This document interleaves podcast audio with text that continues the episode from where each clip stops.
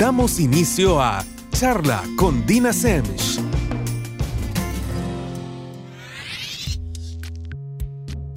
Buenas noches a todos y como ya se nos hizo costumbre los jueves, estamos con otra charla con Dina Semch más.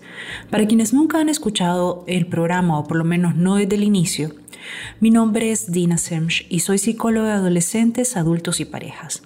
Además, soy activista por la salud mental, que implica precisamente hacer uso de espacios como el que hoy nos da Radio Láser Inglés para hablar de diversos temas que tienen muchísima relación con nuestra salud mental. En mi caso lo hago desde mi punto de partida, que obviamente es la psicología, no porque sea el único, sino porque es el mío. Recuerden que parte de el objetivo de este programa no es convencerlos de nada o alquilarles mis verdades o lavarles la cabeza. Es simple y sencillamente exponer información que puede o no serles de utilidad y que tiene relación con hacernos la vida lo más fácil posible con cultivar nuestra salud mental. Ni siquiera porque esté mal, sino porque siempre puede estar mejor. Precisamente Parte de la información que exponemos acá es para que ustedes tengan sus puntos de vista, pero de repente puedan fundamentarlos o, en el peor de los casos, que todos aprendamos algo nuevo. ¿De qué vamos a hablar hoy o cuál es el tema? El tema de hoy es No te mueras por mí y vamos a hablar de la violencia, de la violencia en este caso en particular que sufren las mujeres cuando se encuentran dentro de una pareja. Este programa realmente eh, va pensado para que tengamos parámetros. Yo creo que de repente eh, todos nos hemos enterado de algún caso, eh, y digo de primera mano, alguien que queremos, una vecina, alguien que en algún momento conocimos, y, nos planteamos muchísimas preguntas. Primero, ¿qué, ¿qué, fue lo que pasó? ¿Cómo alguien agrede a otra persona que dice querer? ¿Por qué no hace nada al respecto? ¿Por qué muchas veces después de denunciar retira la denuncia, por qué realmente esto pasa una y otra vez y cómo llegan a convertirse en víctimas y precisamente el proceso de victimización. Pero lo vamos a hacer desde una perspectiva un poco diferente. Vamos a estar hablando un poquito de en qué consiste todo este tema, de la violencia cuando estamos hablando de una pareja, de el ciclo que sigue, porque siempre sigue un ciclo. Pero lo vamos a hacer acompañados de ciertas historias. Y ese va a ser el punto de arranque. Son ciertas historias de, personas que estuvieron en, en, esta situación y que no tuvieron necesariamente finales felices. Y precisamente el tema de hoy es No te mueras por mí porque es partiendo de un libro, de una recolección de cartas eh, y comunicaciones, correos, mensajes de texto, notitas, etcétera, que los agresores dejaron a las personas que agredieron, que en este caso todas eran sus parejas, después de una agresión. Lo interesante de este libro, que se llama No te mueras por mí si lo desean buscar, es que tiene una mitad blanca y una negra dentro del mismo libro. La blanca está constituida por estas cartas de amor, como ellas eh, la mencionan, que son todas estas cartas, notas, textos, cualquier formato. Y son las fotos, no crean que son eh, una transcripción, son las fotos del de, formato que sea, donde la persona que en este caso eh, se comportó como un agresor pide disculpas, promete, dice cómo se siente, etcétera, etcétera, a la persona que fue la víctima. Y la parte negra, si hagan de cuenta y caso le damos vuelta al libro, empieza otra portada que es la parte negra, que es qué pasó después con estas personas. ¿Qué pasó con cada una de ellas después de haber recibido esta carta, correo o cualquier tipo de comunicación? Y está la historia por nombre, por primer nombre, obviamente. Eh, les cuento un poquito de esta iniciativa. Fíjense que es una iniciativa de la organización Vida Mujer que precisamente basó este libro en 25 testimonios de mujeres peruanas. Y precisamente fue la directora de este colectivo, que se llama Nelly Canción, eh, que lo que quería, que, explica que lo que querían era buscar eh, generar conciencia del problema de la violencia de género y realmente convencer a las mujeres de cortar el vínculo con sus abusadores. Yo aquí les diría que no solamente cortar el vínculo, sino que yo creo que cuando tenemos exposición a este tipo de información se vuelve real. Yo creo que uno de los mayores problemas cuando estamos hablando de personas que son víctimas de violencia, sobre todo de pareja, es que siempre creen que lo van a tener bajo control, siempre creen que tienen más tiempo del que realmente tienen. Y esto hace que la situación vaya escalando de una manera eh, que raya lo absurdo. Porque obviamente todo esto no sucede de un día a otro, eh, va constantemente escalando. Realmente una relación nunca debería implicar violencia, pero cuando hablamos de violencia estamos hablando de violencia o agresiones de ningún tipo, porque recuerden que no solamente existen las agresiones físicas. Yo creo que no hay nada más terrible o que a mí me, me revuelva más que cuando oigo a una mujer que me explica cómo recibe gritos en la clínica, cómo recibe ofensas, cómo eh, es constantemente humillada, cómo de alguna manera se le trata como que fuera una empleada del hogar, cómo de alguna forma es todo el tiempo menospreciada. Eh, pero al final me dice, pero no me pega. Ok. Miren, violencia es violencia. Está la violencia física, sí, es un hecho y probablemente la más tangible. Pero también está la violencia psicológica, está la violencia verbal, está la violencia económica. Y les cuento una cosa, a pesar de que la violencia física es más tangible, la podemos ver, implica conductas eh, que podemos observar y medir, no solamente durante la ejecución, sino que a simple vista muchas veces podemos ver las secuelas que dejan. No es ni siquiera el tipo de violencia más destructiva. Físicamente sí, pero la violencia psicológica hace destrozos en igual medida y por ende no deberíamos menospreciarlo. Y usualmente, usualmente, antes de la violencia física se presentan varios tipos de violencia y precisamente van escalando hasta llegar a la violencia física. Entonces, vamos a hacer esto. Eh, les voy a ir contando un poquito de la violencia, pero también les voy a ir contando sobre este libro. Eh, les voy a leer las historias de esta 25, no todas, algunas, em, para que tengamos una idea. Yo creo que así se convierte en algo más real. Les leo el prólogo eh, del, del libro porque me gustó muchísimo. Dice, ninguna sociedad donde la mujer sea un ciudadano de segunda clase y se vea atropellada y abusada será verdaderamente libre y democrática. ¿Quién hizo el prólogo? Mario Vargas Llosa, que creo que a todos les suena.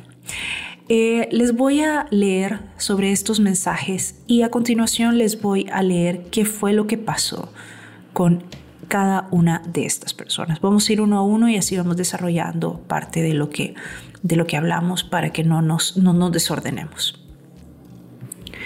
Voy a empezar eh, con los nombres, pero también recuerden, primero les voy a leer la parte de cartas de amor. Les recuerdo que son los mensajes que estas personas recibieron después de haber sido víctimas de violencia de parte de sus parejas. Y obviamente son mensajes de sus parejas. Y a continuación les voy a leer después de haber recibido ese mensaje qué pasó con cada una de ellas.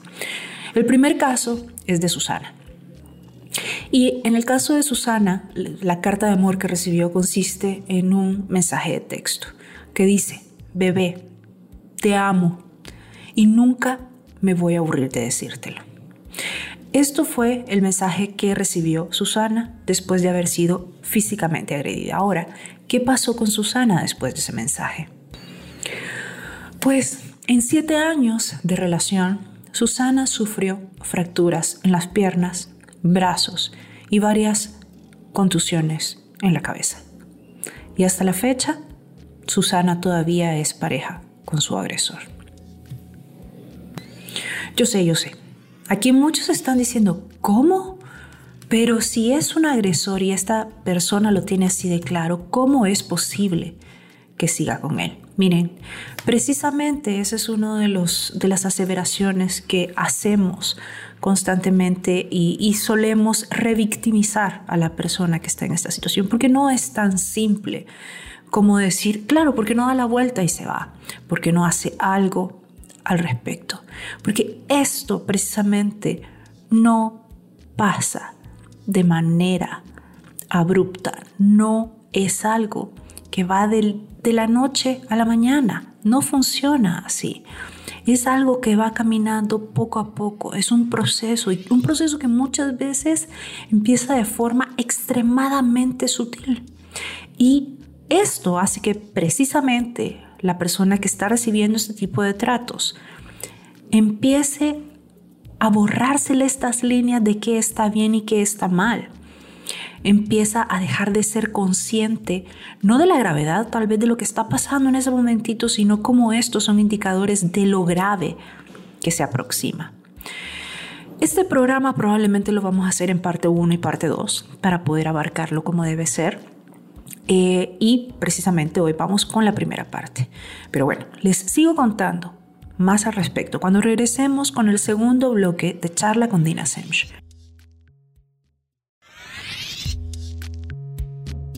Estamos de regreso con charla con Dina Semch, con el segundo bloque. ¿De qué estamos hablando hoy? Estamos hablando de la violencia hacia la mujer cuando son parte de una pareja. Y el título del programa es No te mueras por mí que precisamente es el título del libro del que estamos platicando, que fue una iniciativa eh, de esta organización peruana para no solamente visibilizar, sino que la gente tomara conciencia cómo funciona el ciclo de la violencia y el proceso de victimización.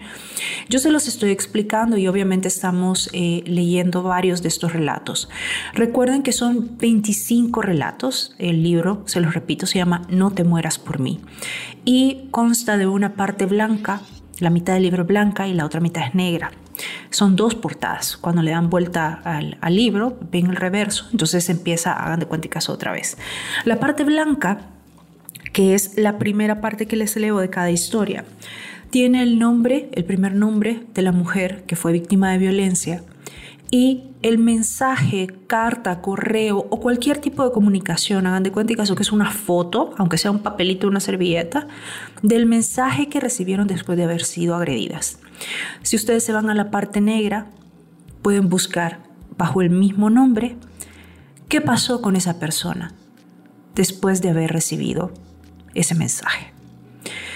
Esto nos da una idea de qué tan real es este problema y no solamente real, sino que yo creo que uno de los grandes problemas es que a veces dejamos pasar eh, muchas señales. ¿Por qué? Porque decimos, no, no, pero a ver, si me grita, si de repente cuando está de malas se pone a humillarme y me dice estas cosas o no me deja salir de casa y me amenaza, pero no, nunca me ha pegado. Miren, violencia es violencia.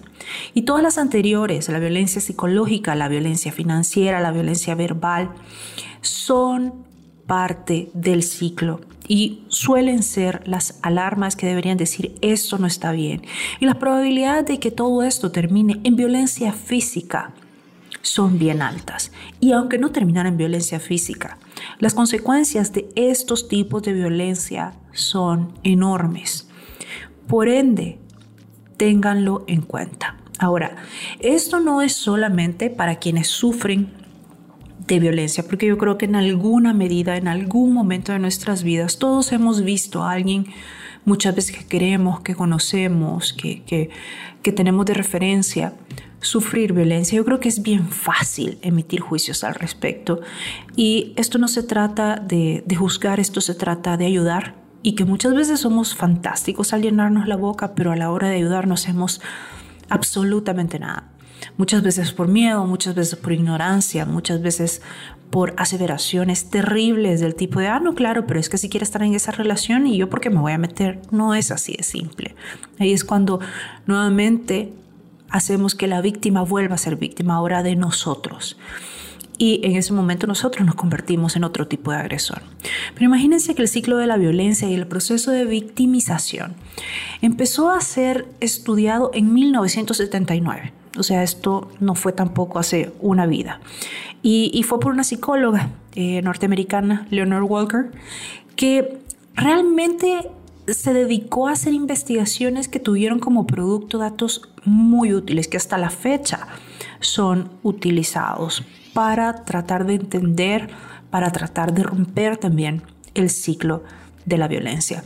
Y se dieron cuenta, por ejemplo, que no todas las personas que han sido víctimas de maltratos son agredidas ni la misma cantidad de tiempo, ni de la misma forma. Sí existen fases para esta violencia, pero aún que esas son cuatro fases, son bastante marcadas y bastante identificables, realmente tienen una variedad en cuanto a duración y además suelen manifestarse de forma diferente y precisamente son a esas fases a las que llamamos el ciclo de la violencia y que habla preciso de las dinámicas internas de las relaciones violentas. Y esto suele ser, digámoslo así, una fórmula que se presenta en todas las relaciones violentas. Ojo, como les decía, son cuatro fases, no se preocupen, ya las vamos a platicar. Em, esto hace que precisamente sea bien difícil de romper. Les decía en el bloque anterior que es un proceso bastante sutil. Entonces esta raya entre lo que consideramos perfectamente normal o lo que decimos, bueno, yo no permitiría esto, nunca, jamás en mi vida se va borrando. Porque estas fases, hagan de cuenta y caso que es entrar dentro de una espiral y el ciclo empieza a repetirse infinita cantidad de veces. Y obviamente las fases van cambiando a medida se repiten. ¿Por qué? Porque de repente van siendo menos intensas, más, más, más intensas. ¿Por qué? Porque el agresor va midiendo, va midiendo, va aislando, etcétera, etcétera. Y como les digo, la persona que está siendo víctima de estas agresiones va perdiendo esa línea que antes era tan clara. Ahora les voy a leer otra de las partes de No te mueras por mí. Este es el caso de Andrea. Y Andrea, después de haber sido agredida, eh, recibió un correo electrónico, eh, que si tuvieran el libro podrían ver la captura, de parte de Giancarlo, que fue su agresor. Les leo el contenido del correo electrónico. Mi amor, te pido disculpas desde el fondo de mi corazón. Lo que pasó ayer no fue mi intención. Tú sabes que yo te amo, aunque me haya equivocado no va a pasar nunca más. Te amo, tú lo sabes. Un error lo comete cualquiera. Yo no voy a tomar más, te lo juro. Lo más importante de mi vida eres tú. Sabes, no puedo dormir pensando en cómo la regué. Eh, traducción. Nosotros llevamos años y sabes que te amo. Tú eres mi reina. No vas a dejar de serlo nunca. Eres mi mujer, de nadie más. Por favor, recapacita. Si quieres te puedo demostrar que voy a cambiar. Te lo juro, yo te amo. Perdóname, perdóname. Giancarlo, el que más te ama en el mundo. Ahora, ¿qué pasó después de que Andrea recibió esta comunicación? ¿Qué fue de Andrea y de Giancarlo en este caso? Bueno, Andrea sufrió un traumatismo perdón, craneoencefálico. Su esposo, Giancarlo, le golpeó la cabeza con una caja de herramientas. Bueno, este es uno de los ejemplos. Eh, les voy a seguir contando al respecto y les quiero leer otra de las historias, pero quiero señalar eh, varias cosas de la historia anterior. Primero, eh, el minimizar, ¿sí? El tema de un error lo comete cualquiera. Eh, pegarle a alguien no, no es un error, es una decisión. No importa qué estemos sintiendo, la forma en la que canalizamos lo que sentimos es totalmente nuestra responsabilidad. Y cuando tenemos a alguien que está minimizando ese error, como lo dicen, en vez de una mala decisión, y está diciendo un error lo comete cualquiera, básicamente está diciéndole que va a volver a pasar. Tú eres mi reina, no vas a dejar de serlo nunca.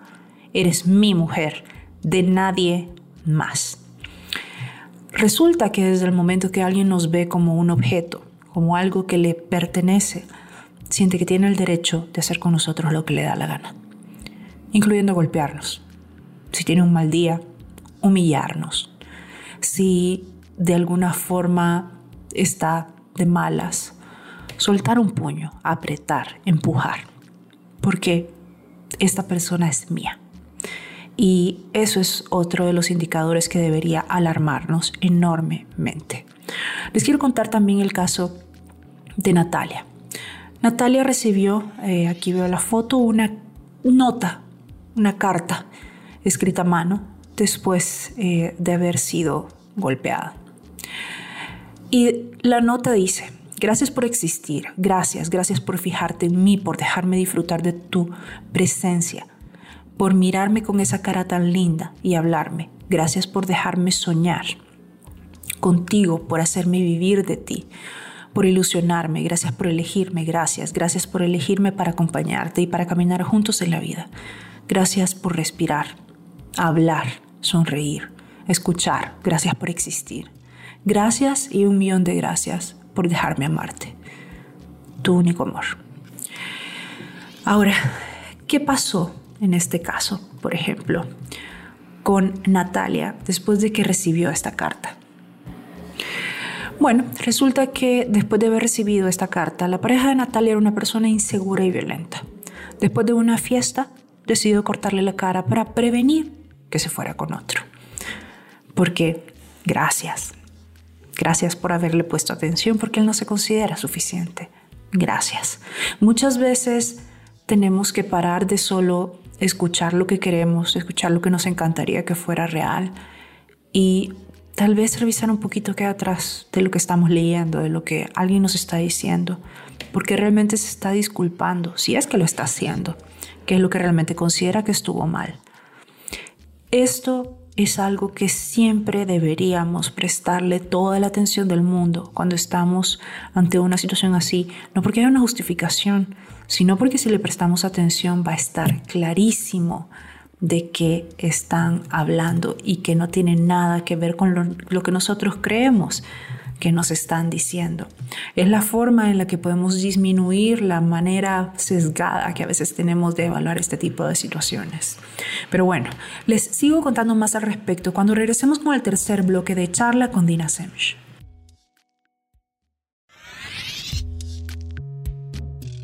Estamos de regreso con el tercer bloque de charla con Dina Semch y el tema de hoy es No te mueras por mí.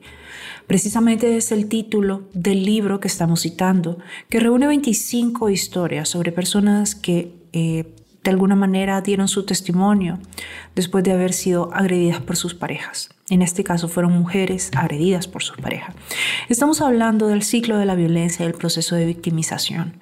¿Cómo alguien termina hasta las narices en esta situación? ¿Realmente es que no quiere salir de ella y punto? ¿Es que no quiere denunciar a esta persona? ¿Es que realmente todo es tan simple como solemos nosotros eh, mencionarlo cuando llegamos a conclusiones al respecto, como que fuéramos expertos en el tema, y nos convertimos nuevamente en agresores también, diferentes agresores, pero agresores al fin y al cabo, porque estamos revictimizando a alguien. Les comentaba que realmente en una relación de pareja la violencia no es algo que se justifica bajo ABC situación. Simple y sencillamente no es algo que se justifica.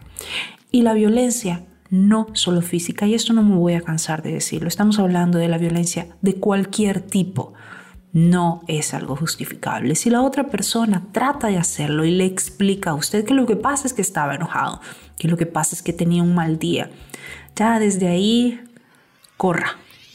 Quiere decir que la situación probablemente va peor de lo que nos imaginamos.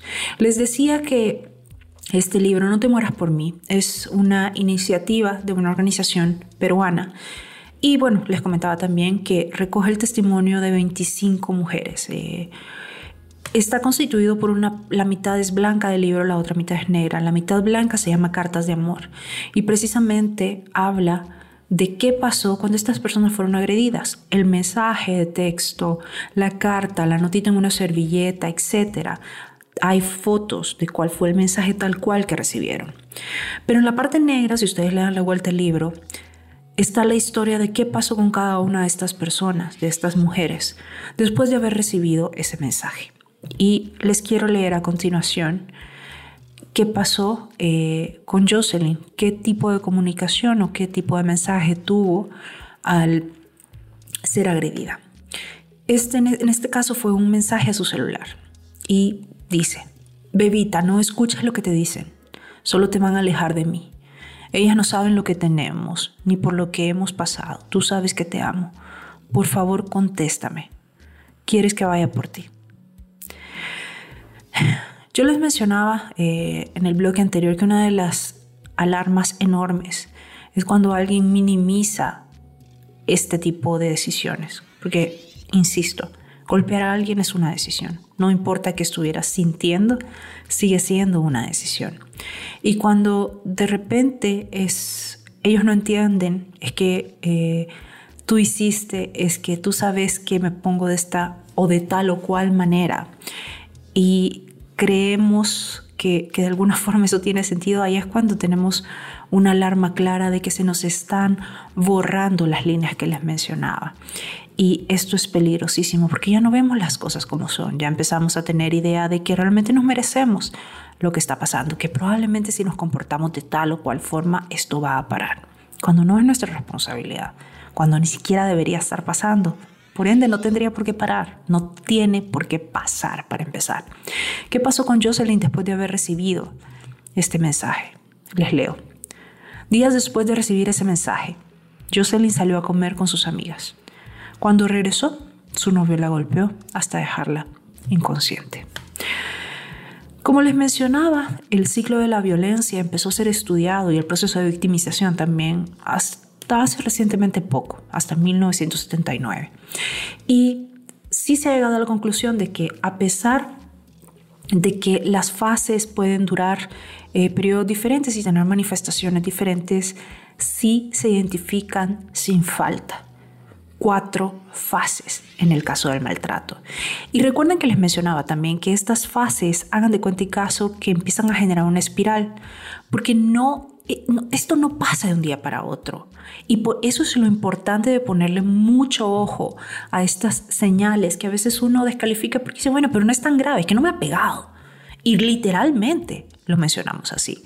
En ese momento tenemos que determinar qué otro tipo de violencia puede estar presente. Porque usualmente antes de una agresión física, los otros tipos de violencia económica, psicológica, verbal, están presentes. Son precisamente los que hacen que a la persona se le vaya borrando la línea, que la víctima vaya considerando cosas que antes no consideraba normales como normales, que vaya adjudicándose la responsabilidad, que vaya teniendo estos patrones que no, no son patrones adecuados. Y precisamente por eso es que se describen cuatro fases. La primera fase es la fase de calma. La segunda fase es la acumulación de tensión. La tercera fase es la explosión. Y la cuarta fase es la luna de miel. Estas cuatro fases se caracterizan por una serie de eventos, de sensaciones, de, de, prácticas que, como les digo, van en aumento progresivamente y hace que se le vayan borrando las líneas a las personas que están siendo víctimas de violencia. Pero les cuento, eh, yéndonos otra vez al libro No te mueras por mí, otro de los mensajes que recibió en este caso Charo, después de haber eh, sido agredida por su pareja. Nuevamente es un mensaje de texto y dice, te prometo que lo de ayer no va a volver a pasar nunca más. Tú eres todo para mí. Yo solo puedo imaginar mi vida a tu lado, solo puedo imaginar, imaginarme envejeciendo contigo. Ahora, ¿qué pasó con Charo después de que recibió este mensaje? Bueno, Charo sufrió un traumatismo cerebral y hasta el día de hoy tiene problemas de dicción, problemas al hablar, problemas al decir palabras. Eso fue lo que pasó con Charo y con él. Nunca más va a volver a pasar. Cuando alguien realmente se asusta de esto, que, como le digo, sigue sin ser una justificación y realmente nos quiere proteger, nos quiere proteger aún de lo que está haciendo y sabe que esto no va a desaparecer por arte de magia, que si fue capaz de hacer esto, la situación va a ir escalando. Y precisamente buscan ayuda. No solo dicen no va a volver a pasar, empiezan a tomar medidas al respecto y muchas veces eso es hasta decirle ahorita no puedes estar cerca de mí. No porque entonces justifica, pero es lo que haría alguien que realmente entiende qué fue lo que pasó y que realmente lo quiere de una manera sana y por ende está en capacidad de tener una relación sana. Como les dije, este tema es un tema bastante complejo y que me interesa que, que todos lo tengamos bastante claro. Así que este programa lo vamos a dividir en parte 1, que es esta, y el jueves que viene seguimos platicando de lo mismo, con la segunda parte. El próximo programa vamos a hablar ya en profundidad de en qué consisten estas cuatro fases del maltrato, cómo funciona cada una de ellas, qué, conductas observamos de cada una de las partes.